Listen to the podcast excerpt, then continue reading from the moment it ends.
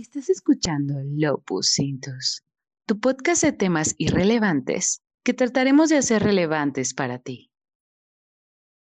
Desde el descubrimiento de las tablas sumerias en el yacimiento de Tello, Irak, en el año 1869, por el investigador británico Jules Oppert, se reveló a la humanidad una verdad que contradice las sagradas escrituras, la Biblia, vamos, y la historia tal y como la conocemos.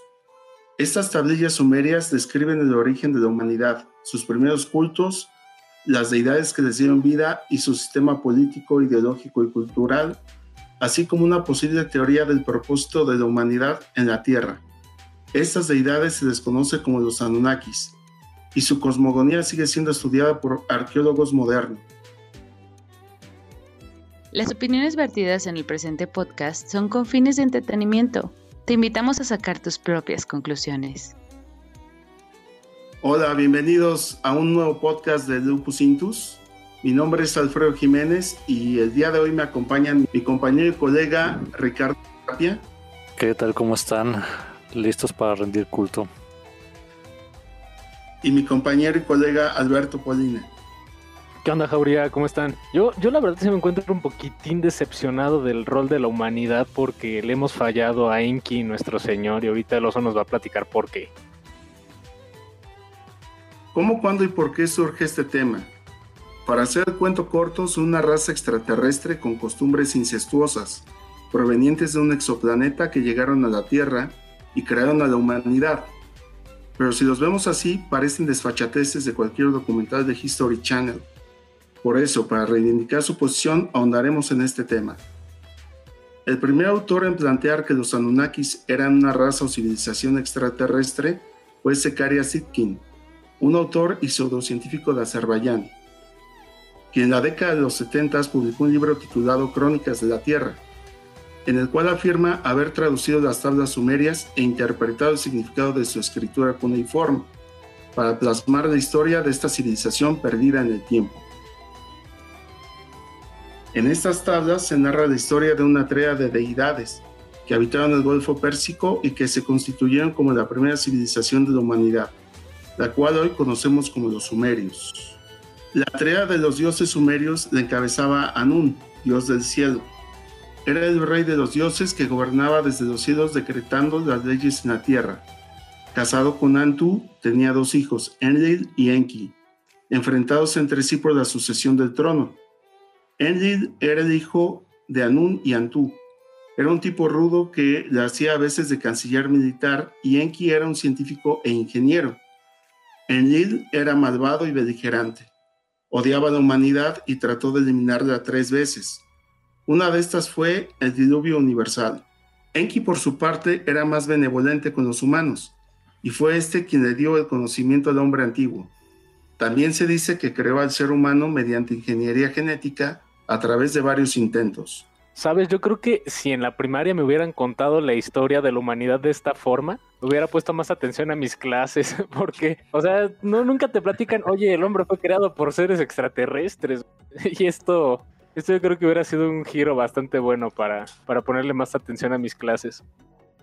No, y está, está interesante, ¿no? Porque aquí como que tiene más sentido. Porque casi todos los mitos de la, bueno, las mitologías inician como en el principio no había nada, había una cosa así de lo y surgieron dos deidades y cocharon y hicieron su familia y es como ¿Mm? eh, esta, como que desde el principio tiene lógica, ¿no? Es como, ok. Por eso es interesante, ¿no? O sea, porque rompe paradigmas a lo que estamos acostumbrados a oír. Entonces vamos a seguir con esto porque parece que es de lo más interesante para todos. ¿Por qué vamos a hablar de los Anunnakis? Se publicó como una teoría alterna a la evolución y otras teorías sobre nuestro origen. Plantea que el hombre es producto de una hibridación alienígena, lo cual descarta la teoría de la evolución y los grandes dogmas religiosos. Sostiene que las grandes culturas de la humanidad fueron hechas con ayuda de tecnología extraterrestre. No hay evidencia material ni escrita que sustente estas afirmaciones más allá de la traducción de las tablas de Sitkin, aunque la historia parece reunir elementos que tienen en común diversas culturas a lo largo del mundo. ¿En qué momento no metieron esto en los libros de texto? Pero no, o sea, Sí es, interesante, porque entender la, mitología sumeria o, o, el panteón sumerio ya no, ya no suena tan desfachatado si hablamos de la intervención. Vamos a dejar, si quieren, de lado el tema de los extraterrestres, pero sí una intervención tecnológica superior a la que conocemos hoy en día, ¿no? O sea, por ejemplo, cómo se construyeron las pirámides de Egipto, cómo se construyeron los monolitos de Baalbek, si en ese tiempo no se tenía la tecnología, tal vez sí se tenía, pero la desconocíamos. Entonces, que hubiese un tipo de intervención en ese sentido me hace más lógica que el simple hecho de que Dios creó al mundo en siete días y este y después creó a la humanidad y después creó que de la costilla de Adán sacó a Eva. Creo que menos dogma y más ciencia ficción sería lo que necesitaríamos para apreciar más este, la, la historia de la humanidad. Y fíjate que a mucha gente, no sé si, te, si has escuchado por qué surgió lo del monstruo espagueti volador. Ah, de los pastafaristas. Sí, hazte cuenta que en, en Indiana o en Kentucky, uno de esos eh, estados eh, republicanos de Estados Unidos, pues son muy religiosos. Entonces, como que la ley federal de educación dicta que se les tiene que enseñar lo que está basado en ciencia. Y ellos dijeron, no, pero es que aquí somos cristianos. Entonces hubo como una especie de, de debate y dijeron, bueno, bueno, vamos a enseñar las dos, ¿qué les parece? Y no necesariamente el creacionismo cristiano, sino el creacionismo. Se tiene la teoría de que fuimos creados por un ser inteligente. Entonces alguien escribió una carta a, no sé si al Senado o a, las, a la, una televisora, pero dijo, ah, pero ¿por qué quieren enseñar eso? O sea, está bien que sean sus creencias, pero no pueden imponerlas a la educación pública. Entonces, bajo su lógica de un ser inteligente, si yo digo que un monstruo de espagueti volador nos creó a nosotros, pues así, ¿no? O sea, ustedes quieren decir que, sin decirlo quieren decir, pero como no pueden decirlo por la libertad de cultos, dicen, pues, pues un ser ahí nomás superior. Entonces así surge todo este meme de, no, pues pon, tú también puedo ser un monstruo espagueti volador, no sé. pero la idea de que fue un monstruo, pues no de espagueti, pero sí alienígena, tal vez sí es, es como la, la, el, el mix perfecto de fuimos hechos por un ente superior y científicamente probable. Pero ¿se acuerdan que en el podcast de, de, Abogados del Diablo hablamos también de que hubo a un senador este, estadounidense, le regalaron una como una especie de mausoleo cristiano, el cual puso en el cerca del parlamento y fueron varias personas a manifestarse con una imagen de Bafometa, decir, ah, pues, si tú quieres poner tus creencias, también pon las nuestras. De lo que comenta Richie, pues sí, o sea, en, este tipo de, de debates, toda, todas esas explicaciones tienen lugar, tienen cabida. Y sí, ¿para qué nos sometemos a pensar en el dios cristiano si también pudo haber sido la intervención de un dios sumerio, el que le dio forma a la humanidad? ¿Por qué? Porque tiene más seguidores, porque hace, porque todos los domingos tiene su podcast en vivo. Pero, ¿qué, ¿qué, te determina que realmente digamos esto es verdad y esto es mentira, ¿no? O sea, el mito popular, la creencia, porque para los sumerios esto era lo que regía al final del día. O sea, la intervención de estos dioses. Y otro dato interesante, que ellos convivieron directamente con estos dioses y no los, no los veían como deidades, sino que los veían como seres superiormente evolucionados a ellos, pero que estaban inmersos dentro de su sociedad. Y no sé ustedes cuántas veces han visto a Jesús o a Dios metidos en la sociedad, cuando te lo has encontrado en el camión, han ido a un restaurante y se lo han topado, no sé. Los sumerios tuvieron esa oportunidad, nosotros, pero para ni de pedo. Pues muy bien, esto se pone más interesante. Sobre todo lo, importante es saber por qué vinieron estos Anunnakis. Déjenles cuento un poco acerca de esto. Los Anunnakis o hijos de Anun son una raza extraterrestre proveniente de un exoplaneta llamado Nibiru, el cual tiene una órbita alargada y perpendicular a la del sistema solar que le toma 3.600 años terrestres en dar una sola vuelta al Sol. Este planeta comenzó a tener problemas en su atmósfera y para poder solucionar dichos problemas requerían crear una cubierta de oro, la cual pudiera reflejar los rayos ultravioleta del Sol y para obtener tal cantidad de oro buscaron un planeta el cual fuera rico en este mineral. Y aquí que buscaron a la Tierra, la encontraron y por eso vinieron para acá claro, nada es un atropello del destino, una, un accidente, por decirlo de alguna forma. ahondando un poquito más en el tema de los Anunnaki, hay una, hay varios mitos, hay varias leyendas, todas plasmadas en las tablas sumerias, donde incluso hacen una narración de cómo era su planeta, que es un exoplaneta rojo, el cual este, tiene una órbita pues sí que, que, cada 3600 años, como comentó el oso, se cruza con la trayectoria de la Tierra. De hecho, el poema de ese planeta, o más bien, después se convierte en un poema que es el poema de Tiamat y Marduk, que son dos planetas que al colisionar dan forma a nuestro planeta, al cinturón de asteroides y a la luna que hoy tenemos, a Marte y a la luna que hoy tenemos. Entonces Marduk vence a Tiamat en una danza cósmica, por decirlo de alguna forma, que realmente narra la colisión de dos planetas. Y de la parte de Tiamat que se desprende, también podemos hablar de que es este planeta, este exoplaneta llamado Nibiru, ¿no? Aquí lo interesante es, es cómo lo narraron, ¿no? Tiene todo un simbolismo, una, pues sí, como una cosmogonía alrededor de la creación de los astros, plasmado como un poema. Entonces es padre, o sea, yo también creo en, en esa teoría de la gran siembra cósmica o este la teoría de la panspermia, ¿no? De que la vida viene del espacio. Hay una frase de Carl Sagan que me encanta con relación a ese punto, que dice que nosotros estamos hechos del mismo material que se hizo, que hizo a las estrellas, del mismo polvo estelar que se, con el que crearon las estrellas, y que ahora somos parte de las estrellas contemplándose a sí mismas. Entonces sí, yo creo que todo está conectado, aquí venimos del espacio. Pero fíjate que también hay otro tema importante, o sea, de, yo no sé por qué se le da tanto valor al oro, o sea, en la humanidad, y pudiera ser precisamente por esto, o sea, de que los Anunnaki le dieron un valor bastante fuerte porque lo necesitaban. Y quizás ya se quedó como un, un, concepto social, ¿no? O sea, de que el oro vale mucho. Porque ahorita, pues bueno, o sea, está padre, pero yo creo que hay otros materiales que también tienen, pues estéticamente son, son mejores. Sin embargo, pues el oro tradicionalmente tiene un valor muy, muy fuerte, ¿no? Yo creo que si los Anunnaki hubieran llegado a la Tierra buscando agua en lugar de oro, ahorita las guerras y demás que se hubieran dado hubiera sido por el líquido, no por el mineral. Hay, bueno, pues ahí ya hay conflictos por agua en partes del planeta y es porque pues, la escasez lo está haciendo de esta manera, ¿no? De hecho, la miner bueno, la búsqueda de recursos eh, sí ha sido algo que, que creen que pueda um, financiar de la exploración espacial de manera privada, como por ejemplo, bueno, el agua que mencionaste ahorita ya es uno que, que podemos plantearnos, pero el hierro, por ejemplo, creo que los asteroides tienen un noventa y tantos por ciento de porcentaje de hierro.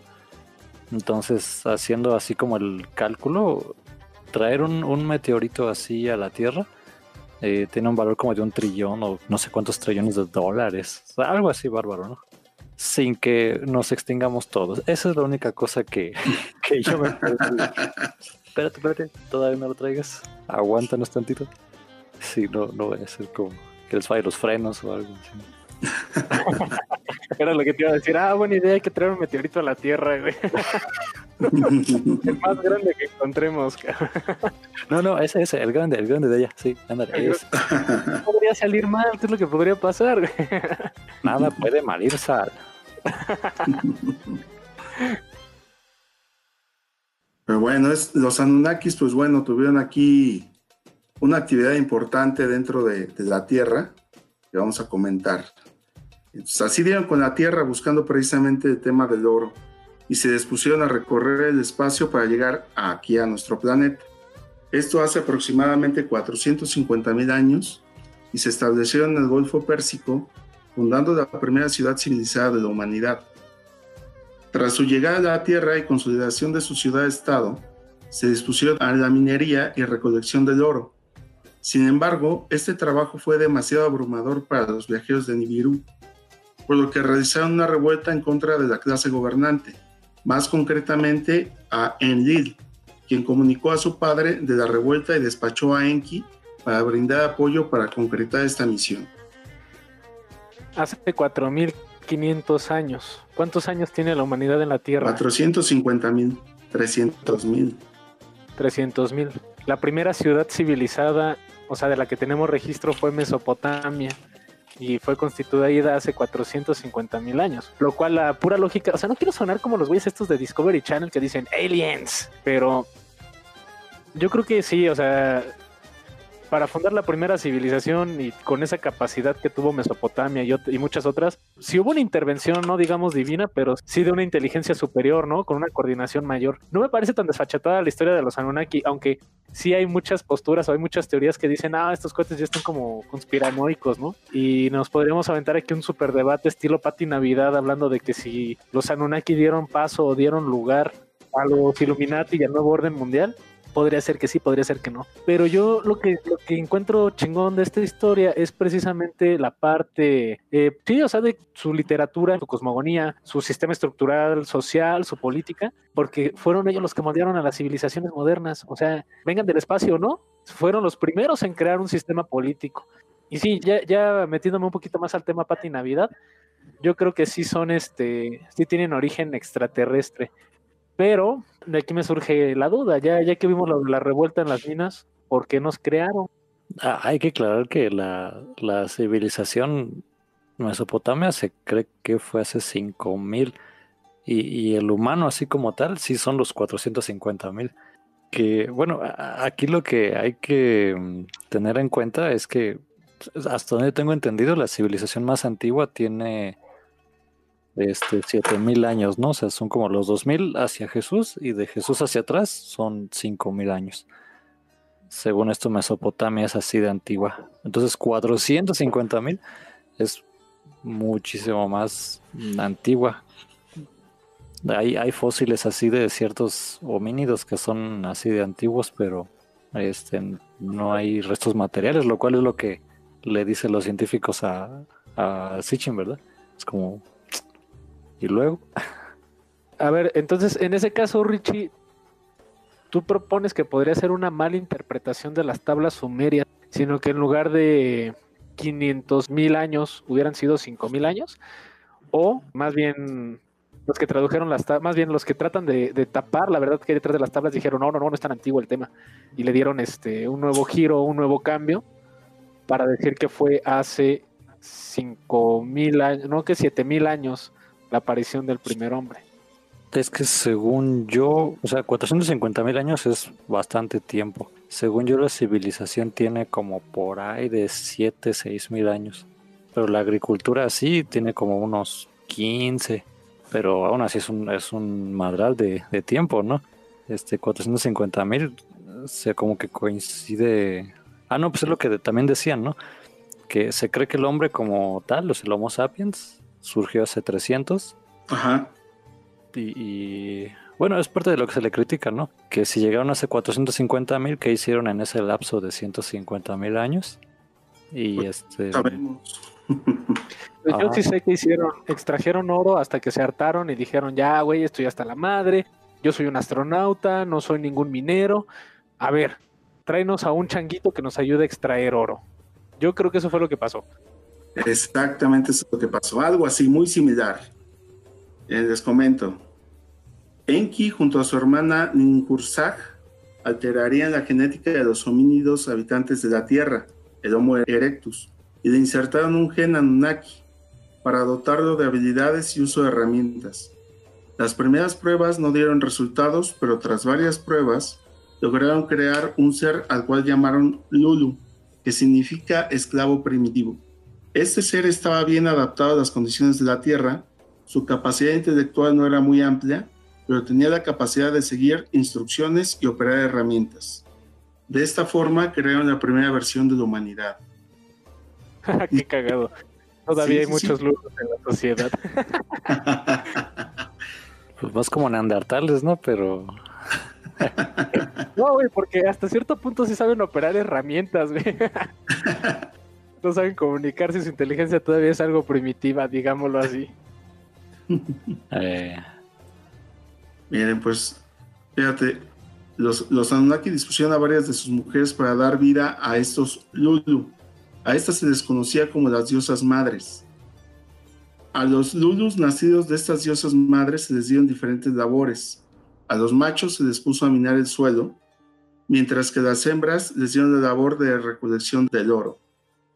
Pero después vino algo curioso, miren. Enki no estaba satisfecho con su primera creación, ya que el tiempo de vida de estos primeros homínidos era muy reducido y su inteligencia limitada, por lo que Enki utilizó su propio esperma para crear un nuevo ser dotado de inteligencia y longevidad, al cual llamó Adapa, el cual en textos bíblicos toma el nombre de Adán.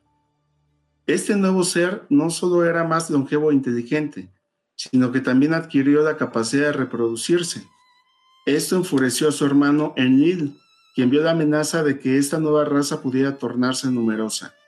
Pero fíjate aquí el, el paralelismo de Adapa con Adán algo que sí se, se, critica mucho, sobre todo en el, en el Antiguo Testamento y más, más específicamente en el libro del Génesis. Todo el mundo dice, no, es que la Sagrada Escritura es lo que Dios le dictó a los hombres, no es lo que, que se escribió a través de los profetas, o sea, no, no hay una verdad más allá de ello. Y aquí te das cuenta de que no, o sea, no es un texto tan original como lo creíamos. El diluvio universal, la creación del primer hombre, ya lo venían narrando los, los sumerios a través de una raza de, dioses extraterrestres. Que a mí el concepto de dios extraterrestre no sé por qué se me hace tan, o sea, así como de ciencia ficción, pero se me hace muy probable. Se me hace probable en el sentido de que, vamos, si tú ves a un ser gigante, ¿no? Que llega a la Tierra y mediante tecnología que para, que para ti, para tu corto entendimiento, lo ves como magia, crea cosas, levanta pirámides, derrota ejércitos con rayos láser y cosas por el estilo, pues sí lo ves como una deidad, sí lo empiezas a ver como una deidad y lo único que son es que son seres tecnológicamente más evolucionados o avanzados que nosotros.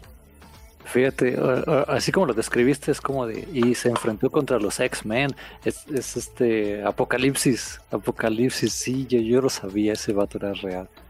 Pero un poco, un poco también como, como comentabas, o sea, el tema de, de que, bueno, estábamos acostumbrados a un texto bíblico que nos daba, digamos que, la respuesta a muchas de nuestras dudas.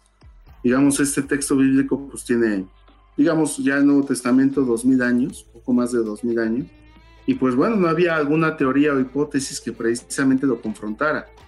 Pero ahorita que vemos esto de los Anunnakis, pues bueno, al parecer pudiera dar muchas de las respuestas a todo lo que nos estábamos preguntando. Entonces eso es lo interesante, ¿no? Y es algo que contrapone contra lo que históricamente nos han comentado. Totalmente. Nada más que aquí la cosa es qué tanta aceptación tiene esta teoría en la sociedad moderna, es la pregunta que me, que me llega. Sí podría parecer así como, no, esos son cuentos, eso es, eso es fantasía, eso es ficción. Oye, güey, pero un dios que de la nada creó la luz en el primer día y la tierra en el segundo y los árboles y la naturaleza y después al hombre de que lo hizo de la tierra y después de la costilla creó a su mujer. Pues no suena tampoco muy real que digamos, güey tecnológicamente y científicamente hablando, se me hace más congruente o se me hace más coherente que una civilización más avanzada pudiera poner aquí la semilla de la humanidad. Pues sí, te digo, es que todo es este ficción hasta que tengamos hechos reales, ¿no? También de, del tema de la Biblia suena como si fuera una, una leyenda, ¿no? O sea, pero realmente no hay este datos este, reales, comprobables, ¿no? Incluso pues ya muchos científicos también han estado investigando acerca pues de la existencia de, Cristo, ¿no? En su momento, que sí, ya vieron que sí existió, pero obviamente no han podido comprobar todos los hechos que se supone que él hizo, ¿no? Entonces es lo mismo con, con esta nueva hipótesis. O sea, el tema es, pues, yo creo que darle la oportunidad a ambas de que sean comprobadas y estudiadas. Nel, no, yo digo que el cristianismo es mentira y que los Anunnaki son reales. ¿Cómo se podría comprobar científicamente eso? No sé, a ver, vamos a poner algún evento que haya hecho Cristo. Le enseñó a los judíos eh, los valores de unidad y que amar en el prójimo. Check, se puede comprobar. Caminar sobre el agua. Tras múltiples intentos hemos fracasado en todos ellos. Check, no se puede comprobar. Dar un sistema de dogmas y creencias a la humanidad para organizarse socialmente. Check, sí se puede comprobar partir los panes y los peces. Check, no se puede comprobar, lo hemos hecho y no ha funcionado. Punto para los Anunnaki. Fíjate que me quedé pensando cuando todos dicen, Seth hizo a, la humanidad a base de su semen. Y es como, ¡Ew, qué asco! Es como, mm, los Anunnaki los hicieron a, base de ingeniería genética. Ah, no, sí, no, sí tienes razón. Eso puede ser muy probable. Es como, si te das cuenta que... ¿Cómo te explico? A ver... es más probable que hayamos llegado a este punto. O más bien es completamente probable de que hayamos llegado a este punto a base de semen que obra divina, güey. Creo que toda la humanidad, y de hecho todos los, todos los mamíferos, todos los del filo cordata, todos los, los seres que se reproducen de manera sexual, vienen de un vienen de la semilla de alguien. Sí. Pues vean, bueno, pues estos Anunnaki ya ven que crearon una nueva raza que es un poquito más, eh, pues digamos, la perfeccionaron, ¿no? Y con esta llegada de estos nuevos seres humanos, revolucionaron la forma de trabajar de los Anunnaki, ya que al realizar labores más complejas, no estaba sujeto solamente a la minería, ahora también tenían labores de cultivo, desarrollo de artes y lenguaje. Y a los más inteligentes se les permitía ser sacerdotes. Prácticamente cumplían el fin de rendirles culto a los Anunnakis, a quienes percibían como sus dioses en la tierra. La historia de los Anunnakis también propone la creación de los reyes del mundo antiguo. Con la proliferación de la humanidad en el territorio del Golfo Pérsico, se volvió más complejo organizar a las masas humanas, por lo que los Anunnakis idearon una forma de control político sobre el resto de las personas.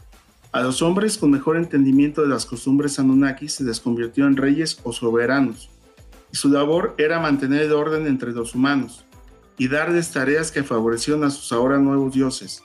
Es por ello que el mito popular decía que los reyes se eligen por designio divino. Ya no me están cayendo también los Anunnaki. Todo iba chido, todo iba bien, hasta... Ahora sí ríndeme culto, perro, yo soy tu dios. Le estaban haciendo bien, le estaban armando chido, ¿qué pasó? Gandallismo, como de costumbre. sí, ¿por qué este, teniendo todo este poder, ingeniería genética, si vienen del puto espacio, ¿por qué quieren que los estén alabando, no?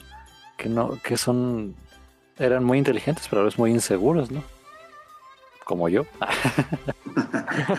Cada quien sus ángeles y sus demonios, Richie. Pero sí, o sea, yo, yo, creo que nosotros como humanidad, o sea, nosotros los humanos haríamos lo mismo. Imagínense que llegamos a una fase donde podemos aventurarnos a viajar a través de las estrellas para buscar nuevos planetas habitables y nos encontramos con una raza que sea más pequeña y más primitiva. ¿A poco no haríamos lo mismo? Decir, a ver tú, este pequeño changuito homínido del planeta Centurión 256, ahora yo soy tu dios, ríndeme culto, tráeme algo de comer, ah, y extráeme oro, por favor. pues parece que de ahí heredamos todos los defectos humanos, ¿no? Sí. Y miren, fíjense, también hay otro dato importante. Con la aparición del primer hombre en la Tierra, producto de la semilla de Enki, trajo descontento a su hermano mayor Enlil. Esta rivalidad se volvería más fuerte, llevando a los enfrentamientos bélicos, uno de los cuales casi termina con la humanidad y se narra que fue a través de un diluvio de proporciones bíblicas. O sea, muy similar a lo que dice la Biblia, ¿no? Nuevamente, todo iba chido, ¿no? Que los hermanos de las estrellas, los Anunnaki, nosotros te creamos, te cuidamos, te protegemos y ahorita ríndeme culto si no te mato. Ya, ya no, me está latiendo, sí parece el dios abramánico, el dios abrámico, ¿no? De la religión católica. Tal vez el dios, el dios de Abraham sea un paralelismo para estas deidades. Nada más que en lugar de que sea, de que sean dos, de, dos deidades, una benevolente y una eh, mala o beligerante, como dijo, como dijeron al principio, sino que los englobaron en, una, ¿no? Un dios bipolar. De rato te trata chido, de rato te madrea. Y que no se anda con mamadas, te puede ahogar con un diluvio. Pero, ¿qué pasó con los Anunnaki entonces, Oso? ¿Por qué no los tenemos ahorita caminando entre nosotros? Pues es algo muy complejo que no se ha sabido todavía a ciencia cierta, pero les comento. Cada uno de los hijos de Anún y de los hijos de sus hijos se consolidaron en la primera ciudad de la humanidad y se dispersaron por el Golfo Pérsico y posteriormente en el resto del mundo. Tras este evento, cada Anunnaki propietario de su ciudad exigió que se le rendiera culto como una deidad, marcando un poder hegemónico entre los humanos que le seguían. Dicho poder se traducirá después en textos sagrados de cada cultura. Cada texto sagrado de su organización jerárquica entre sus dioses, su relación y lazos filiales, los destinos trágicos y muertes de otros dioses, y finalmente ascensiones al cosmos. Algunos otros afirman que regresaban en enormes carros de fuego y que surcaban los cielos en dichos carros.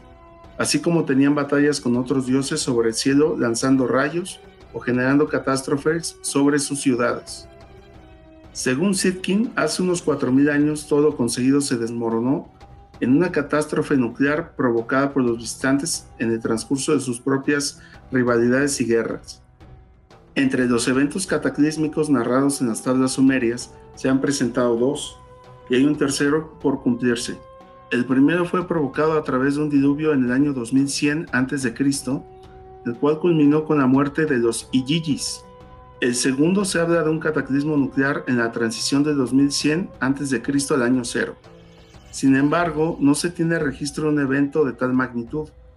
Y el tercero se pronostica que estará por cumplirse en la tercera llegada de los Anunnakis a la Tierra. Fíjate que con el segundo cataclismo se me viene a la mente la historia de Sodoma y Gomorra, la cual fueron destruidas por un rayo de Dios y que a todos los hombres o personas que estaban en esa civilización se les convirtió en, estatuas de sal, que sería similar a un cataclismo pues, no tanto nuclear, pero sí de una proporción así, o sea, de que llegue a carbonizar a las personas que están dentro de esa ciudad a base de ese impacto. Y ahora otra cosa, nuevamente, ¿no? O sea, hablamos de estas dos deidades confrontadas que están chocando entre sí para volverse, pues sí, básicamente los regentes de la Tierra o, pelear por la, por el control de la humanidad. Bueno, uno tratando de destruirla y otro tratando de, de mantenerla pero sí la similitud con la, con la historia, con las historias bíblicas es, es grande. Pero no sé, me estaban cayendo bien estos güeyes. Y ahora con esta cuestión de que viene un tercer cataclismo, si ya tenemos conocimiento de este tipo de cosas, ¿qué está haciendo la humanidad para prevenirlo, no? ¿Dónde está Will Smith que nos pueda llegar a salvar de la invasión del día de, el día de la independencia? ¿Dónde están los hombres de enero? Pero fíjate que también hay un tema importante, o sea, están hablando de un evento nuclear que, bueno, que casi destruye a la humanidad. Y pues ellos con estas naves o la forma en que llegaron a la Tierra, quiere decir que tenían dicha tecnología. Entonces, eso tiene sentido también. Digo, el tema es de que no hay vestigios, no hay vestigios de, así como tampoco sabemos cómo desaparecieron los dinosaurios, o sea, tampoco hay vestigios de si hubo o no ese evento.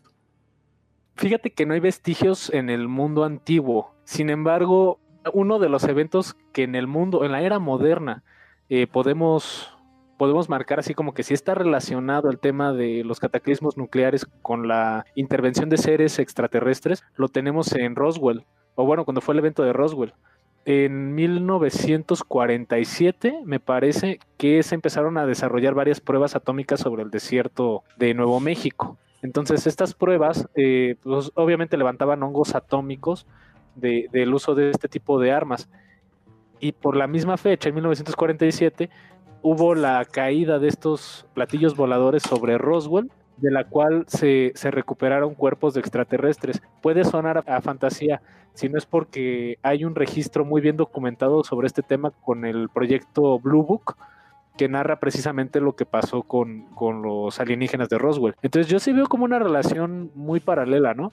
Empezamos nosotros con temas de, de energía nuclear y se y aparecen los aliens, ¿no? O sea, como diciendo estos güeyes ya están llegando cada vez más cerca a nuestra tecnología, cada vez están dominando más la tecnología que nosotros ideamos y tal vez eso puede ser el motivo de su desaparición, ¿no? De que dijeron, no, pues ya le dimos mucho en la madre a este planeta, ya deja los pinches changuitos ahí que vivan, vámonos nosotros de vuelta a Nibiru. Fíjate que la idea sí tiene también como, como este aire de que pudiera ser verdad, porque muchas civilizaciones comparten la idea de que hubo razas antes que nosotros, ¿no? Los mayas creo que tienen esto como, como mito de que hubo varias razas antes de nosotros, que los dioses las crearon y no eran tan eficientes o no eran, o no eran sumisas. Creo que también los, bueno, los nórdicos como que pelearon contra unos gigantes de hielo es como una idea que, que, existe en varias culturas, lo cual dice, mm, ¿qué fue primero? Este, estas ideas y de ahí se echaría así chinizo esta cosa de una idea extraterrestre, una raza extraterrestre, o, o sí hubo una raza extraterrestre y tenemos nada más como el fantasmita de que hubo razas alienígenas. Chan chan. Pues es que es que yo sí veo claro la intervención de los alienígenas en las civilizaciones antiguas y sin caer en, temas como de History Channel, de alienígenas ancestrales y, roerle el hueso hasta buscarle la verdad. Hay cosas que no, o sea, que hoy en día no podemos hacer o que no podemos replicar como es el caso de las pirámides de Keops, Kefren y Giza, que están en, Egipto, ¿no? No tanto por la elaborada construcción de, pirámides megalíticas, donde pues apilaron todos esos eh, eh, bloques de piedra de una forma tan exacta que formaron una pirámide. Y no solamente eso, esa pirámide está alineada a las Pléyades, a las estrellas Pléyades. Otro caso como ese tenemos también, y vámonos a Perú, ¿no? La ciudad de Machu Picchu que también es una ciudad megalítica. ¿Cómo subieron o cómo le hicieron para poner esa construcción en la parte más alta de, Perú?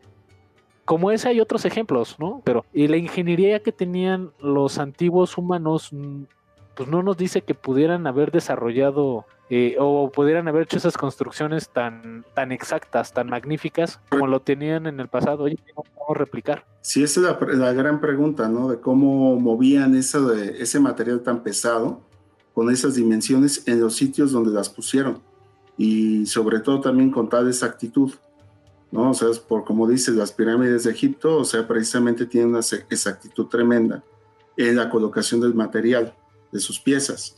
¿no? O por ejemplo el ejemplo de Stonehenge, que también no te explicas cómo apilaron dichas, dichos elementos, ¿no? Formando este elemento circular de, con, piedras de tamaño, pues que, que enormes, ¿no? O sea, no había una grúa, no había herramientas o maquinaria que te ayudaran a moverlas en ese momento. Eso es lo que, lo que hasta la fecha sabemos. Y es a lo que no encontramos esa explicación. Fíjate que si empezamos como a atar cabos en ese sentido, vamos a hablar de las primeras culturas madre, ¿no? Que fue la mesopotámica, la egipcia, la maya, la peruana y la china, que son las cinco culturas madre. Todas estas culturas, ¿qué tienen en común? Construcciones megalíticas. ¿Qué tienen en común aparte de las construcciones megalíticas? Una exactitud astronómica de todos sus templos sagrados orientados hacia estrellas importantes o hacia funciones astronómicas interesantes.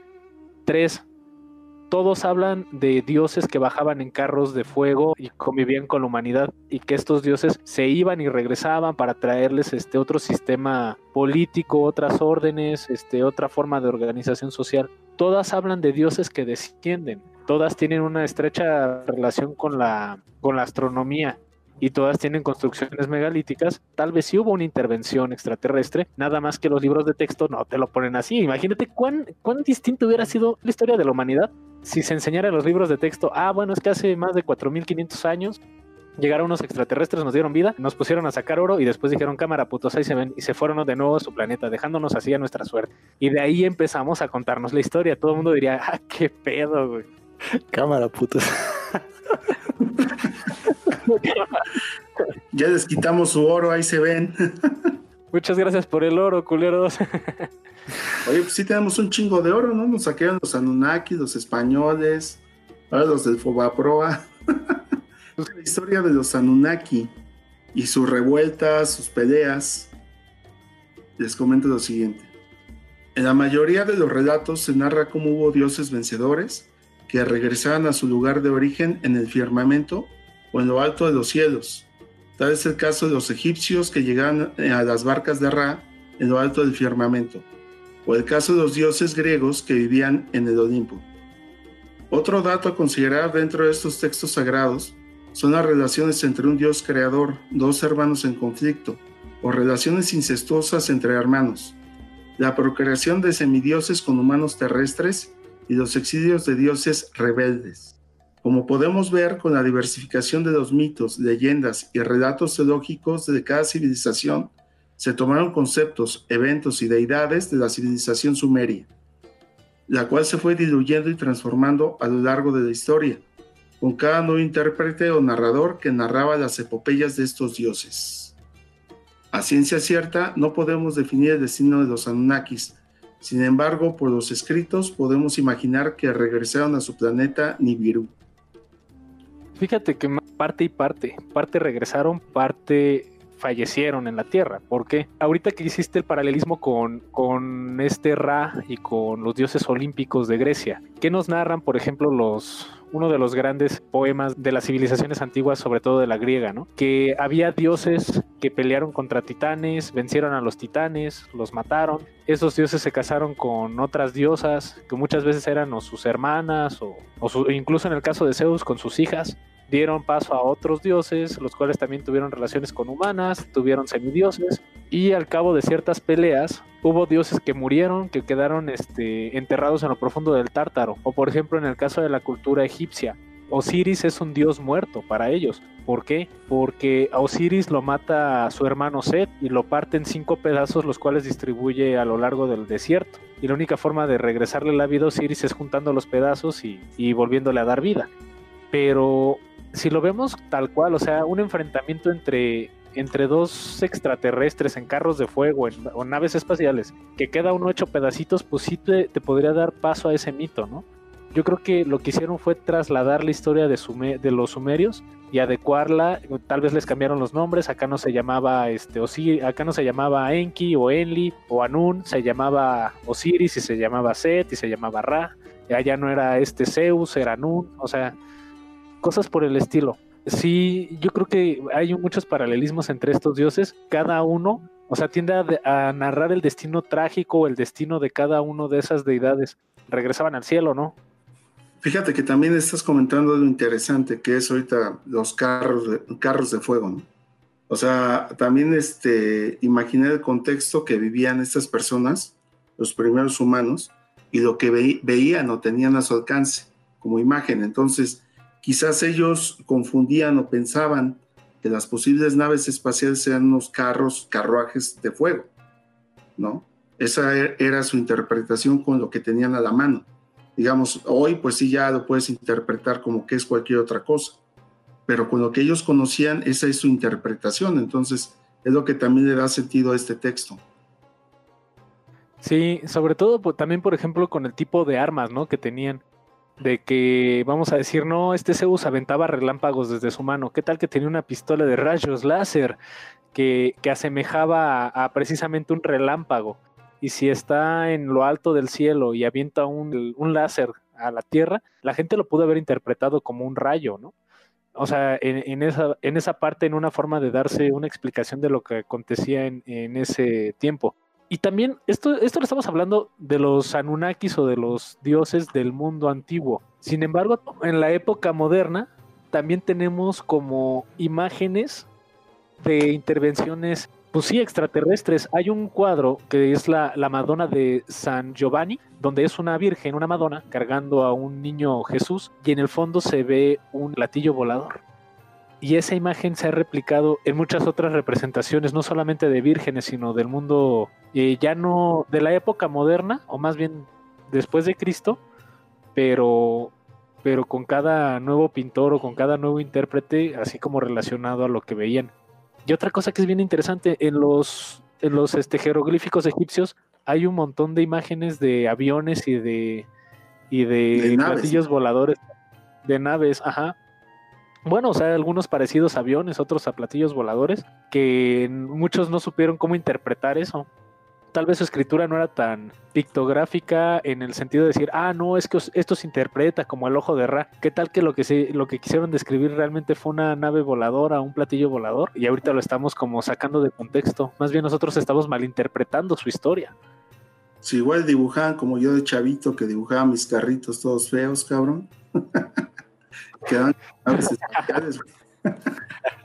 Pero fíjate, aquí viene un tema importante, y precisamente de que se presume que los Anunnakis eran una raza extraterrestre con tecnología tan avanzada que los primeros humanos la confundían con magia, que es lo que comentamos ahorita. Esto marca el precedente de su influencia desde su llegada a la Tierra fundaron la ciudad de Eridu, hoy conocida como Mesopotamia, los Anunnakis tenían un conocimiento científico, tecnológico, genético y arquitectónico muy superior al que tenemos hoy en día. Se cree que son los responsables de la edificación de las ciudades de Egipto, Baalbek, Petra, Uruk, hoy conocida como Irak, Mesopotamia, Machu Picchu y las líneas de Nazca en Perú, Chichen Itza en México, Stonehenge en Inglaterra, entre otras.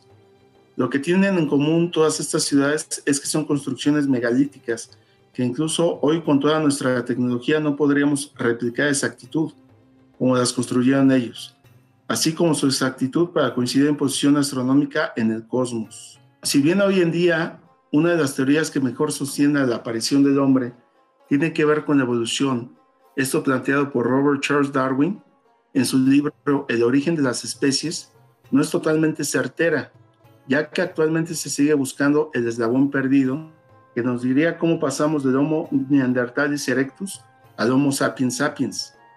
Esta falta de evidencia científica en el proceso de evolución deja muchas incógnitas en el aire. Sin embargo, en las tablas sumerias se ofrece una explicación. Los llamados visitantes de las estrellas encontraron en los primeros homínidos un esclavo potencial y haciendo uso de ingeniería genética avanzada, así como procesos de embrionaje, dieron paso a una nueva especie, la cual es la nuestra. En las representaciones labradas en piedra de las deidades Anunnakis, hay una que resalta del resto. Se ve a Enki y a Ninhursag, uno parado frente al otro, manipulando un árbol el cual tiene forma de cadena de ADN, lo cual podría ser una fiel representación de la manipulación genética para hibridar nuestras especies. ¿Cómo, ¿Cómo podríamos tomar eso sin que suene tan a locura? De que llegaron unos seres de otro planeta a darnos vida, pues sí, es, es, altamente probable. De que nos manipularon, o más bien manipularon los primeros homínidos para crear el hombre, también es altamente probable, porque tenían la tecnología. Si tenían la tecnología para viajar en el espacio, tenían para hacer este. Eh, para manipular genéticamente. O lo estamos dando por hecho. Ahora, aquí hay una cosa que me llama mucho la atención porque fue una de las frases que pusimos en el promo. Hay una frase que dice Enki, la cual narra, crearé a un esclavo primitivo, a un esclavo humano, y lo haré sentir el yugo del poder Anunnaki. El propósito por el cual estábamos aquí, eh, por el cual llegamos a este planeta, pues sí, tal vez sea para extraerles oro. Después de eso, ya que les ayudamos, ¿qué sigue? Esa es la pregunta del millón. Sí, es probable que, que una raza con con tecnología avanzada llegue, pero también planteé como, como muchas otras incógnitas, ¿no? Como, bueno, ¿cómo es que pusieron su ADN con el nuestro si, si no podemos crear un híbrido entre humano y, por ejemplo, chimpancé, que somos relativamente parientes? ¿Cómo ellos que sí lo mezclaron, no? Entonces, bueno. Mira, te, te lo voy a explicar. El hombre tiene este un pene. Las changuitas tienen vagina, güey.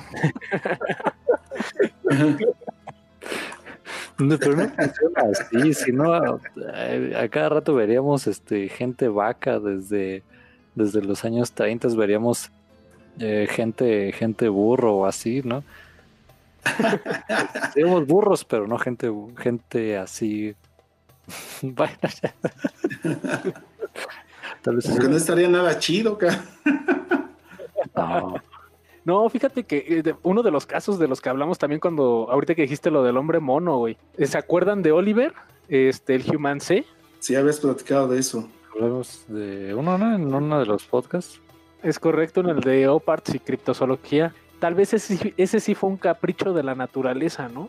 Pero, ¿qué habría en su código genético que tuviera como cierta parte de origen humanoide y chimpancé en ese sentido? Entonces, no está descabellada la teoría al final del día de que sí realmente podamos ser una hibridación. Si nosotros tuviéramos la, facultad de crear híbridos entre algunas especies, les pregunto a ustedes dos, ¿lo haríamos? Pues sí se tienen. A huevo que sí. se tienen a que lo haríamos. Sí, o sea, a huevo que lo haríamos. ¿Y por qué? Pues porque podemos. Ya después nos cuestionamos si es eh, religiosamente, teológicamente correcto, moralmente correcto, ¿no? Pero de que lo haríamos, lo haríamos. ¿Te imaginas que llegues con tu, con tu señora y, oye, hija, ¿no, te gustaría tener un, un, este, un hijo tigre? Es como, pues no, porque los tigres comen mucho o... Un hijo perezoso, ah, no, sí, ya lo tenemos. sí, ya lo tenemos. No, no, pero... pero... no, ahorita, mira, espera, te vas a ver, ¿eh? Ven. Ven, ven, ven, eh. ya tiene nombre, ¿no? Es como, Bueno, los datos relevantes a considerar dentro del tema de los Anunnakis se encuentra en Mesopotamia, la primera ciudad civilizada de la humanidad. Antes de esta civilización no se tenían registros escritos ni labrados de las actividades. Fueron los Anunnakis quienes le dieron a la humanidad el lenguaje, la escritura, las artes y la música. Esta relación la podemos entender en ciertos vocablos que se asemejan. Por ejemplo, cuando nos referimos a una deidad, el término usado es Dios, que comparte fonemas con Deus, Theos, Teoc o Dios. Estos fonemas están presentes en muchas civilizaciones del mundo antiguo, que aparentemente no tuvieron contacto entre sí. Tal vez el precedente más constante en todas las civilizaciones está en sus sagradas escrituras, donde se refieren a dioses gigantes en proporción al cuerpo humano, los cuales bajaban del cielo para comunicarse con los humanos y compartir su sabiduría, tecnología o conocimiento astronómico, y posteriormente regresaban volando al cielo o que sus dioses se enfrentaban entre ellos en lo alto del firmamento, lanzándose rayos o fuego, para después caer en estrepitosas explosiones. Uno de los mitos más populares de dioses gigantes lo encontramos en el poema de Gilgamesh, el cual también se cree una deidad Anunnaki, o el libro del Mahabharata, donde se narran batallas entre hombres contra una raza de gigantes que tenían sometida a la humanidad. Fíjate, o sea, de cómo hablando de, que se disparaban fuego en el cielo y así es como... Y uno de ellos tenía cara de Tom Cruise. Ah, no, esa fue Top Gun, ¿verdad? No, no, no. Pero fíjate que uno de los datos que no hemos comentado es de que los, los Anunnaki eran seres altos, ¿no? Que llegaban a medir hasta 3 metros según las descripciones. O sea, es por eso que estamos haciendo esta referencia. Entonces no era Fíjate que ahora que lo mencionas, había eh, justamente entre los jeroglifos egipcios que representaban a los faraones como seres gigantes con cabezas alargadas. Y los primeros egiptólogos decían que los representaban así por su nivel jerárquico dentro de la sociedad. Pero, ¿qué tal que la representación de ellos era realmente una réplica del tamaño que tenían estos seres? Y como eso, o sea, hay en otras culturas, también se hablaba de que Zeus era un ser alto. No, no se diga Odín y los dioses nórdicos que también estaban en esa misma proporción, o los dioses atlánticos, que también eran por ahí representados como gigantes, el caso de Volcano, el caso de Cronos, Atlas. Ayer estaba viendo 300. Ahora sí que me, me recuerda como dices a, Jerjes, ¿no? ¿Te acuerdas que es el monote ahí, todo alto? Se creía un dios, pero al final era pues, un humano. Pues sí, se habla de que hubo como un linaje, o más bien una dilución de linaje entre Anunnaki y humano. Que incluso se narraba que había, o sea, tú podías ser este tres cuartos divino, ¿no? Por el tema de que tu padre era un Anunnaki. O este, un medio divino, ¿no? O sea, por, por tu linaje. Pero vamos, o sea, eh, ¿cómo se podría interpretar en el mundo antiguo eso? ¿O cómo lo interpretaron en el mundo antiguo eso? Como hijos de dioses al final del día. Y bueno, ¿y ustedes por qué que, que sí existían los Anunnakis? Bien, pues aquí tenemos una explicación. Tal vez por el único registro que tenemos de ellos, una serie de 2.500 tablillas de arcilla, donde se narra su llegada, el propósito de su visita, su constitución política, sus dogmas y sus relaciones filiales, así como una gran similitud entre estos seres con dioses de otras culturas, entre las que destacan los egipcios, griegos, macedonios, mayas, los incas, así como otras tribus del centro de África. Los vestigios de su civilización también se pueden encontrar en ciudades del mundo antiguo, con construcciones megalíticas imposibles de replicar en la actualidad, así como registro como labrados en piedra donde se detalla la fisonomía, sus hazañas y sistema jerárquico. De alguna manera, la historia de Anunnaki mantiene un paralelismo extraño con la Biblia. Somos creación de un ser superior.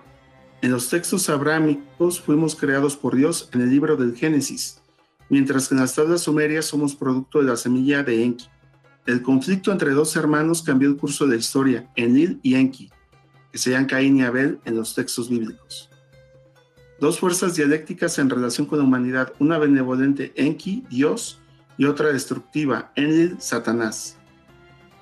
Enlil trató de destruir a la humanidad al menos dos veces. Una de ellas fue con el diluvio universal, la segunda con la destrucción de Sodoma y Gomorra, en la cual a los hombres se les convirtió en estatuas de sal. Se supone que dos de estas ya pasaron y una todavía no. A los Anunnaki se les podría considerar como los ángeles en un sentido de especie celestial al servicio de Dios mayor, pero enviados a guiar y vigilar a los humanos. La primera raza fue destruida por rebelarse ante su misión asignada por el dios mayor Anun. En el caso de los Igigis se rebelaron en contra de las labores forzadas para extraer minerales. En el caso de los ángeles caídos fue por el control del universo.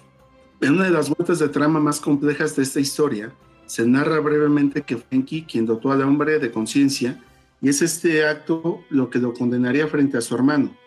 Esta historia la podemos ver en la Biblia, como la tentación de la serpiente con la manzana en el jardín del Edén, haciendo alegoría a que la conciencia es el fruto prohibido. Por otra parte, Marduk, el nieto de Anún, tuvo un hijo llamado Nabú, el cual fue producto de la relación con una humana terrestre, una virgen, haciendo alegoría a que Nabú pudiera ser interpretado como Cristo. Hay otro tipo de similitudes también entre los Anunnaki con otras culturas. Por ejemplo, en la civilización griega y nórdica se habla de que los dioses tuvieron enfrentamientos contra razas de gigantes. Para los nórdicos eran gigantes de hielo y para los griegos eran titanes. Los paralelismos de la cultura egipcia los encontramos en el mito de Ra y su origen de nacimiento a través de un dios Osiris y una humana Isis, y que este ser se convertiría en el redentor de la humanidad. Enlil y Enki constantemente enfrentados también hacen alegoría a la batalla entre Osiris y Set en Egipto. Osiris tratando de cuidar a la humanidad y Set tratando de destruirla. Todas estas civilizaciones se sirvieron del mito sumerio para hacer sus textos sagrados. Aquí más bien yo creo que la pregunta que queda en el aire y ahí nuestros queridos podescuchas nos podrán poner en la caja de comentarios. ¿Creen que somos producto de una hibridación genética de una raza extraterrestre o creen que realmente evolucionamos del mono? Bueno, yo sé que algunos parece que evolucionaron más del mono que otros, pero pero ¿qué piensan ustedes? Sí, es extraño cómo o sea, existen estos paralelismos en culturas que pues no se conocieron. Como, ¿sabes cuál mitología está bien pero bien extraña? Y la, una que tiene mucho paralelismo es este la las culturas de Mesoamérica, ¿no? O sea, creo que Quetzalcóatl y Huitzilopochtli eran hermanos, ¿no? Y también algo había de un carro de fuego y también que tuvo una diosa, no me preguntes cuál, este, tuvo como muchos hijos y se rebelaron contra ella. O sea, está, como bien, dices, oh, aquí esto, esto no es coincidencia. No es coincidencia. Fíjate de lo que se entera uno de todos los chismes entre los dioses, cabrón. Ah, pero una, una de las cosas que, que, a mí sí me llaman mucho la atención de, esta, de este mito o de esta historia de los Anunnaki es precisamente el origen de la humanidad, ¿no? Y otra que es así como muy marcado, eh, los, los textos, o más bien como, sí, pues como las narraciones bíblicas o los textos religiosos de cada una de estas culturas. ¿Por qué me llaman la atención? Porque en los paralelismos hasta con la misma cultura judio-cristiana o del dios abrámico, este, en todos estos paralelismos marcan muchos eventos que son altamente similares un ser superior que crea un hombre. Este hombre lo dota de conciencia, lo dota de inteligencia. Crean las primeras civilizaciones. Las primeras civilizaciones son sometidas bajo el yugo de otros dioses, ¿no? O de otras interpretaciones divinas en el caso, de, en el caso del dios de Abraham. Conflictos entre, de, entre deidades dialécticas, como lo dijo Loso, ¿no? Del, del el bien contra el mal. Diluvios universales, creación de nuevos regímenes o sistemas políticos. Que de hecho por ahí hay un mito que se me escapaba comentarles. Eh, ¿Se acuerdan de la historia de Moisés, no? Este, el que sacó al pueblo, eh, en el libro del Éxodo, el que sacó al pueblo judío de Egipto. Ah, en la Biblia hay un párrafo que dice que Moisés desde la presencia de Dios pudo contemplar la redondez de la tierra. Si lo tomamos de una forma alegórica, eh, quiere decir que estaba en lo más alto, ¿no? En la parte más, más, o sea, cerca de la presencia de Dios y que Dios vive en las nubes.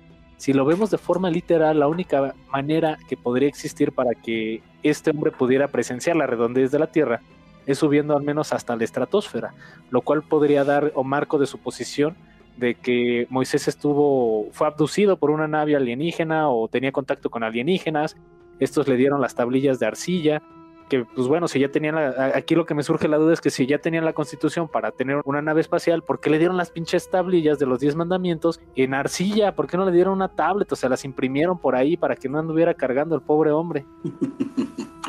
no querían desperdiciar en papel, cabrón. Le salía caro el toner. Las impresoras duran el miedo, las impresoras se echan a perder en cuanto las necesitas, cabrón. sí, pero ¿por qué, ¿por qué son interesantes los Anunnaki, no? Primero y principal, porque ya hablaban de, un origen, un posible origen de los humanos. Segundo, por su intervención en el mundo antiguo en la construcción de ciudades este, megalíticas. Tercero, porque hay un sistema de escritura. Creo que alguna vez nos preguntamos, ¿por qué no dejaron registro? Pues tal vez ese fue el único registro que dejaron, ¿no? O sea, se llevaron la tecnología y dijeron, estos güeyes están eh, muy, muy violentos o muy hostiles para dejarles una bomba nuclear, se van a terminar haciendo añicos. Y ¡pum! Dos mil años después la, creamos, ¿no? No, pero fíjate que aquí para mí lo interesante es más que tengas otra versión totalmente diferente a la que originalmente te cuenta, ¿no? históricamente te cuenta. O sea, ya no es el tema de que un Dios generó todo el universo y generó a los humanos, sino de que hay otra explicación que tiene algunos puntos que dan mucho sentido. Digo, mm, hace falta obviamente como que encontrar más, más información que fortalezca esta hipótesis, pero digo, pero tiene sentido en muchos de los puntos y dan explicación a tantas cosas que nunca nos habíamos podido, bueno, que nunca habíamos podido dar respuesta. Es muy diferente esta historia donde precisamente hay seres extraterrestres que generan a la raza humana. Eso es lo interesante y que también da explicación y da respuesta a muchas de las cosas que siempre nos hemos preguntado del por qué se veía que había cierta tecnología tan avanzada en las civilizaciones antiguas, pues, pues simplemente por las construcciones que podemos ver en diferentes partes del mundo, que actualmente pues es difícil precisamente entender cómo lo pudieron hacer en ese tiempo, ¿no? Ahora sí que con los pocos recursos con los que contaban. Es totalmente interesante y sobre todo pues en parte mucho más creíble, ¿no? De lo que dicen los textos bíblicos. Y si, y si no fuese una hipótesis, y si sí hay una advertencia de que van a regresar a partirnos nuestra madre, ¿qué estamos haciendo hoy en día para detenerlos? Pues no, Trump acaba de inaugurar pues, la Agencia de Defensa Espacial. Yo creo que. Nada, nada tonto nuestro amigo Naranja, ¿eh? Sí.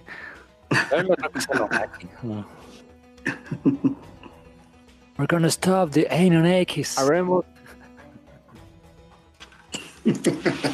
Vamos a poner un muro entre los Anunnakis y nosotros, y los Anunnakis lo van a pagar. a ver si hay que poner un pinche muro el cabrón. Fíjate que una de las cosas, obviamente esto ya es totalmente conspiración, está por o sea, lo, escuché en, una, en un documental de estos de alienígenas ancestrales y lo escuché precisamente porque estaba buscando información para, para el podcast. Pero eh, salió un relato donde este Neil Armstrong, cuando fue a la luna, que se encontró precisamente con estos seres y que les dijeron, nosotros no queremos que estén aquí, que lo corrieron, ¿no? O sea, que comes y te vas, básicamente le dijeron. Pero que si Neil Armstrong llegó reportando eso y que el gobierno de Estados Unidos le dijo, sí, tenemos conocimiento de eso. Nos lo advirtieron nuestros amigos de Roswell, una cosa por ahí. Obviamente suena totalmente a conspiración, pero si hubiese realmente este tipo de interacciones, para empezar, ¿cómo sería la interacción entre el humano y los extraterrestres en este sentido, ¿no? ¿Seríamos sus esclavos, dado que ellos nos crearon? Seríamos subordinados, vendrían en paz, nos vendrían a partir la madre. Yo creo que se cansaron de nosotros y por eso nos dejaron aquí, cabrón, abandonados. Son bien pinches necios, no quieren trabajar. A la chingada, vámonos. Fíjate que si tú llegaras a una. O sea, hay como, hay como un peloteo de, ideas. Eh, por ejemplo, llegan a, un planeta extraño. Entonces, falta que ellos pudieran respirar aquí, ¿no? Entonces, por ese lado sí tiene sentido crear una raza de, eh, bueno, como semi-inteligente, ¿no? Para que saque los materiales. Pero otra pregunta que queda es, ¿pero no tendrían ellos como taladros o robots? Así no necesitarían crear ningún ser. Pero mm, el crear una raza, bueno, una especie viva y se reproduce a sí misma, está adaptada y ya no, no gastas elementos, recursos en crear robots. Entonces es como, sí, no, sí, no. Es que como en todo, estaban buscando mano de obra barata y pues ya nos encontraron a nosotros, estos güeyes. sus, sus Y certificada. Hechos en Irak.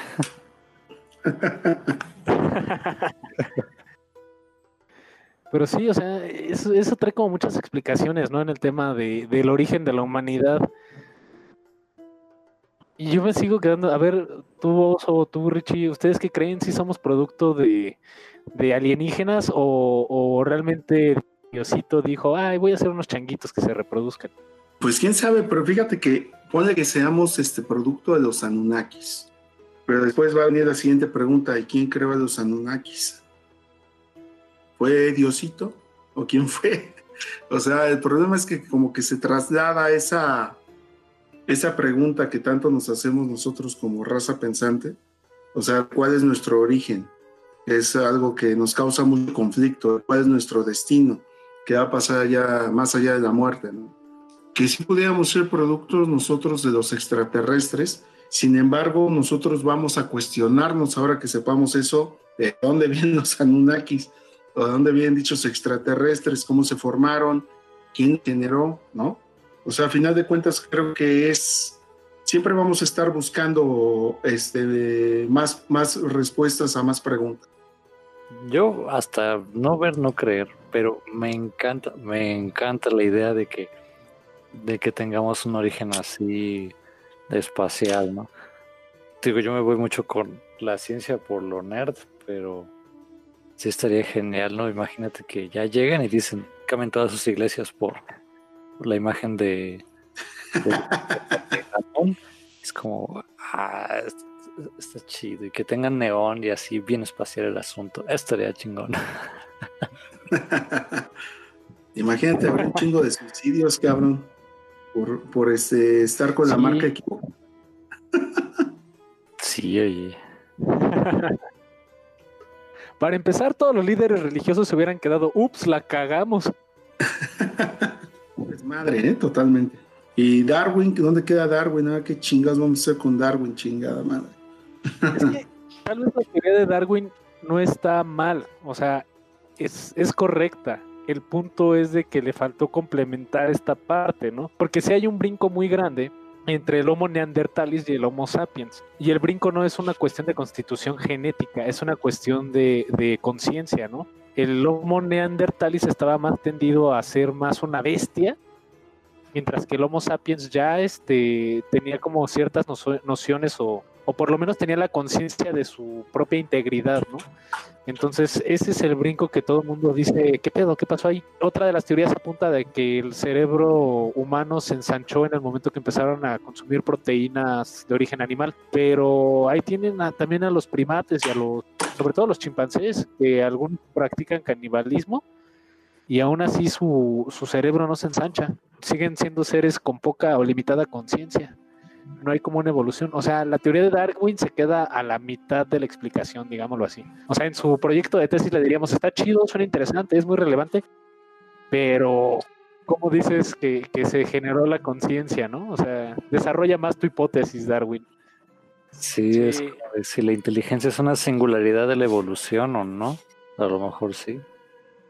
Y también otra cosa interesante. Ahí en las tablas sumerias se habla de que Enki fue el que nos dio la conciencia, pero nunca explica el para qué, para cuestionarnos a nosotros nuestro lugar en el universo, cuestionarnos como raza, para poder operar las herramientas de mejor forma, pues ya tenían a los Lulu. El tema de darnos conciencia es lo que, lo que intriga, ¿no? El, motivo por el cual nos dio conciencia. Pues sí, hay muchos temas para el análisis, pero bueno, eso es lo interesante del tema, ¿no? De que se abre otro nicho de, plática, otro, otro nicho de investigación, que ojalá y que lo dejen desarrollarse, ¿no? que se investigue más y precisamente de ahí se saquen conclusiones de ambas eh, hipótesis que se tienen, ¿no? Digamos, la bíblica y esta nueva, ¿no? De los Anunnakis. Bueno, ni tan nueva, ya tiene muchos años. Yo, yo, creo que lo que le ha dado también un poquito en la torre al tema y no se ha hecho como una investigación muy profunda es porque Por ejemplo, ahorita, ¿quién es el autor más serio que está tomando, bueno, cuál es el autor que está tomando más en serio este tema? Cesaria Sitching. Pero no lo bajan de un viejo conspiranoico, ¿no? Y, y, tal vez, tal vez tengan razón con el caso de Cesaria Sitching. Pero qué tal que un grupo de investigadores, sociólogos, antropólogos y demás serios de una universidad prestigiosa le empezara a, a tomar la palabra y hacer ellos su propia interpretación de las 2500 tablillas sumerias para ver realmente de qué iba. Porque nosotros ahorita no pudimos interpretar las 2500, nos llevamos un rato en, interpretar unas cuantas, unas 5, unas 10, que fue lo que estuvimos estudiando para hacer la escaleta. Y mi sumerio está un poquito oxidado, la verdad es que sí, no, no, no puedo traducir tan rápido como antes. Pero si hubiese una universidad seria que lo tomara, tal vez revelaría otros datos, ¿no? y es que la cosa, uno de los puntos es que se supone que tiene que haber evidencia para que salga la teoría, la hipótesis. Si primero fue la hipótesis y después buscamos evidencia, pues de ahí nos van a agarrar para decirnos, no, no, no, no, no, tu teoría está, no estás haciendo bien el método científico. Científico. Y pues ya valió más. No, pero ahí yo siento que si hay evidencia, Richie, todos los jeroglifos y todo lo que dejaron en cuestión de lenguaje y demás, y ciudades perdidas, lenguas muertas, podría ser una primera evidencia para plantear una, si quieres, muy escueta hipótesis. La forma de comprobarlo, pues, es viajar a Nibiru y darnos cuenta, ah, no, sí es cierto, güey. Queríamos hablar con Enkin, pero se mamoneó y no nos recibió. Nos mandó con un lacayo.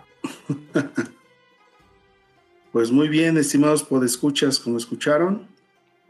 Esta historia es bastante interesante y creo que vale la pena repasarla, estudiarla un poco y sacar conclusiones propias me gustaría escuchar las conclusiones de cada uno de ustedes.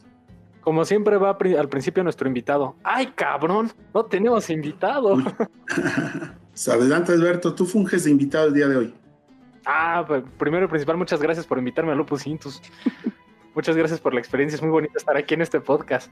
Este, mi conclusión, bueno, o sea, no me quiero apresurar al hecho de que haya una una teoría en la cual seamos eh, creados por una raza extraterrestre, pero yo sí creo que nuestra aparición en la Tierra no fue un accidente ni tampoco una intervención divina. Tal vez sí somos producto de una inteligencia superior. No estoy diciendo extraterrestre o terrestre. Tal vez hubo ahí alguna suerte eh, natural o algo que nos dio cabida y nos dio entrada. Lo interesante también es toda esta cosmogonía que envuelve el mundo de los Anunnaki y que platica una una historia no solamente de creación, sino de propósito y aparte de propósito, qué ocurrió o cómo se dispersó y cómo dieron paso a las primeras culturas. Yo, yo creo que esa sería mi conclusión, ¿no? O sea, tal vez si somos producto de una inteligencia, del origen que quieran, una inteligencia mayor. Y gracias por invitarme a este podcast. La verdad estuvo muy chido. Tú, Richie, ¿cuáles son tus conclusiones? Pues a mí me, aunque yo, pues, yo me voy por lo, por lo científico, es como, em, yo creo que somos producto de un proceso evolutivo y e incluso la misma, nuestra misma inteligencia es, pues es como lo que, yo creo que Dios, Dios, yo creo que como que cada, cada especie desarrolló una, una estrategia, ¿no? Qué bueno que eres científico. ya me descubrieron cada especie tiene una singularidad, ¿no? Y la nuestra es la inteligencia. Pero lo que sí es como bien intrigante para mí es cómo, pues muchas culturas comparten estos elementos, ¿no? De, de que un dios creador, que vienen del, cielo, que la lucha entre dos hermanos. Entonces, plantea como de, bueno, esas ideas que, surgen de la naturaleza humana, o, o, o, o, si pasó algo que no sabemos quién sabe. Está, está buenísimo para un cómic. Si yo siguiera. Un día, lo, vamos a hacer. Vamos a hacer nuestro, nuestro, nuestra historia en Unaki. ¿Qué les parece? Pues fíjate que para mí súper interesante el tema, muy, muy interesante, o sea, saber de una versión extraoficial, ¿no? O sea, de otra, de otra forma en que nos cuenten las cosas, que pueden dar explicación a muchas cosas que, que no sabíamos. Digo, no decimos que es definitivo, pero sin embargo que se debe, de abrir la puerta para que sea investigada más, más a, profundidad, más a detalle y sacar conclusiones pues mucho más fortalecidas. Creo que este tema ha sido bloqueado un poco, pues precisamente por todo lo que hemos eh, se nos ha comentado a través del tiempo, ¿no? que es siempre el tema religioso, siempre el tema de la evolución, pero valdría la pena analizar esta, esta nueva hipótesis o esta hipótesis que no conocíamos tan a fondo este, y sacar conclusiones de esto. Definitivamente es interesante y creo que podríamos encontrar muchas sorpresas. Oye, Oso, y ahí una duda y apelando hacia la, hacia la navaja de Ockham, que nos dice que la solución más simple siempre es la más acertada. Si todos estos fenómenos de civilizaciones antiguas que marcan, que tienen una relación con seres cósmicos y que hablan de intervención de, dioses bajados de las estrellas, son la hipótesis central y lo que tenemos alrededor de la, de la religión y de la ciencia son las hipótesis erróneas, ¿cómo nos quedaríamos con eso? Pues sí, o sea, te cambiaría radicalmente la perspectiva y yo creo que habría muchos conflictos sociales. O sea, definitivamente de que toda tu vida estuviste pensando que estabas en lo cierto cuando no es así, ¿no? Imagínate, toda nuestra prepa valdría gorro. Todos estaríamos como, genial, lo que faltaba. si ustedes que estuvieron en escuelas cristianas, imagínense todo lo que pagaron. ah, en este momento voy a que me hagan un reembolso. No mames, güey, Dios. me gustaría escuchar sus recomendaciones en temas este, alusivos a los Anunnakis. Alberto. Yo les quiero recomendar la película de Prometeo. Es una saga de películas de Alien del director Ridley Scott. Son muy buenas todas las películas, pero específicamente ahorita les tengo que recomendar Prometeo porque el marco o bueno, la elipsis de la película gira en torno a un grupo de investigadores que encuentran paralelismos en diferentes culturas de un mapa astronómico donde se dice que están los creadores de la humanidad. Entonces se deciden ir a investigar, eh, ir a buscar a estos creadores y encuentran un planeta en el cual hay una civilización perdida, ¿no? Entonces, para entretenerse está chida esa, esa parte, ¿no? Está interesante el cómo, cómo, se, cómo lo plantea la película de Prometeo. Ricardo. Pues yo tengo como una punto cinco recomendaciones. La, primera es pues la literatura de, de Lovecraft que también plantea que, hubo extraterrestres, que hubo alienígenas en la antigüedad. Él no lo narra de modo científico, él sí lo pone estrictamente literario. Y son pues extraterrestres que tienen como, como un sentido muy maligno, ¿no? Este, que tenían poderes tremendos y que también están ahí durmientes en algunas partes del océano y en, en otras partes del espacio. Y el otro, si son más de videojuegos y tienen PlayStation, Ah, hace mucho tiempo salió uno que se llamaba Jack, eh, Jack 2 y 3, es como una trilogía de juegos. Ese es uno de los juegos que a mí más me han gustado y me acuerdo de los Anunnakis porque en ese juego muchas cosas tienes que explorar ruinas y usas tecnología que, que quedó enterrada, que se llama Precursor. Pues eso le agrega un chingo de misterio a la trama porque mm, nadie sabe, los estudian y de repente se activan, eh, se activan este mecanismos. Y pues ya ibas jugando, no es un plataforma. Entonces me, me, acordé de todo eso y dije, ay, si de repente encontráramos ruinas Anunnaki, esto estaría mamoncísimo. También por un videojuego. ¿Cómo que videojuego vamos a hacer?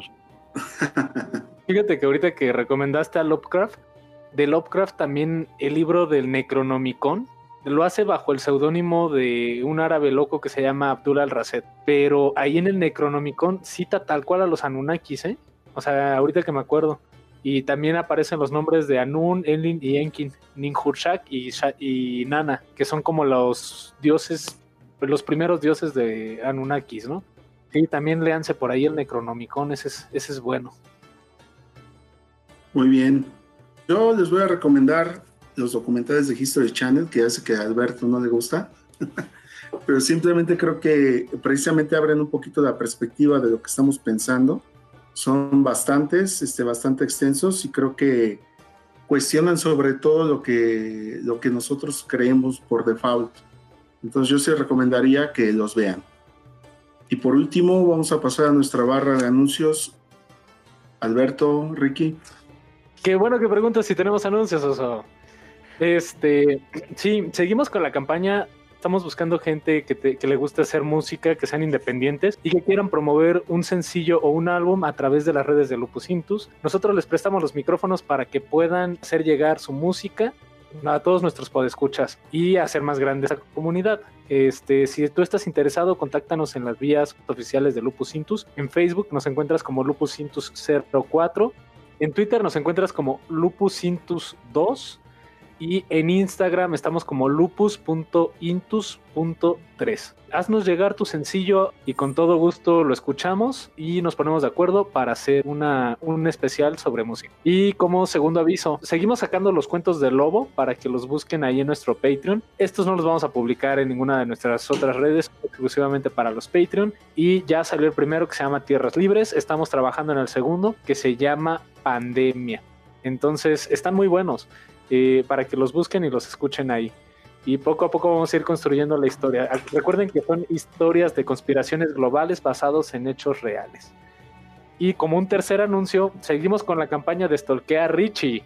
Así que voy a poner las redes, las redes de Richie o el Facebook de Richie ahí en la descripción del video para que se metan a su perfil y le digan, hola Richie, yo te stalkeo. Sobre todo porque ya subí unas fotos desnudo, así que sí vale la pena que les toquen. Y están de chulada. Pero esas nuevas están en el OnlyFans. Ahí también va a, haber, va a haber un link a mi OnlyFans ahí este, en la descripción.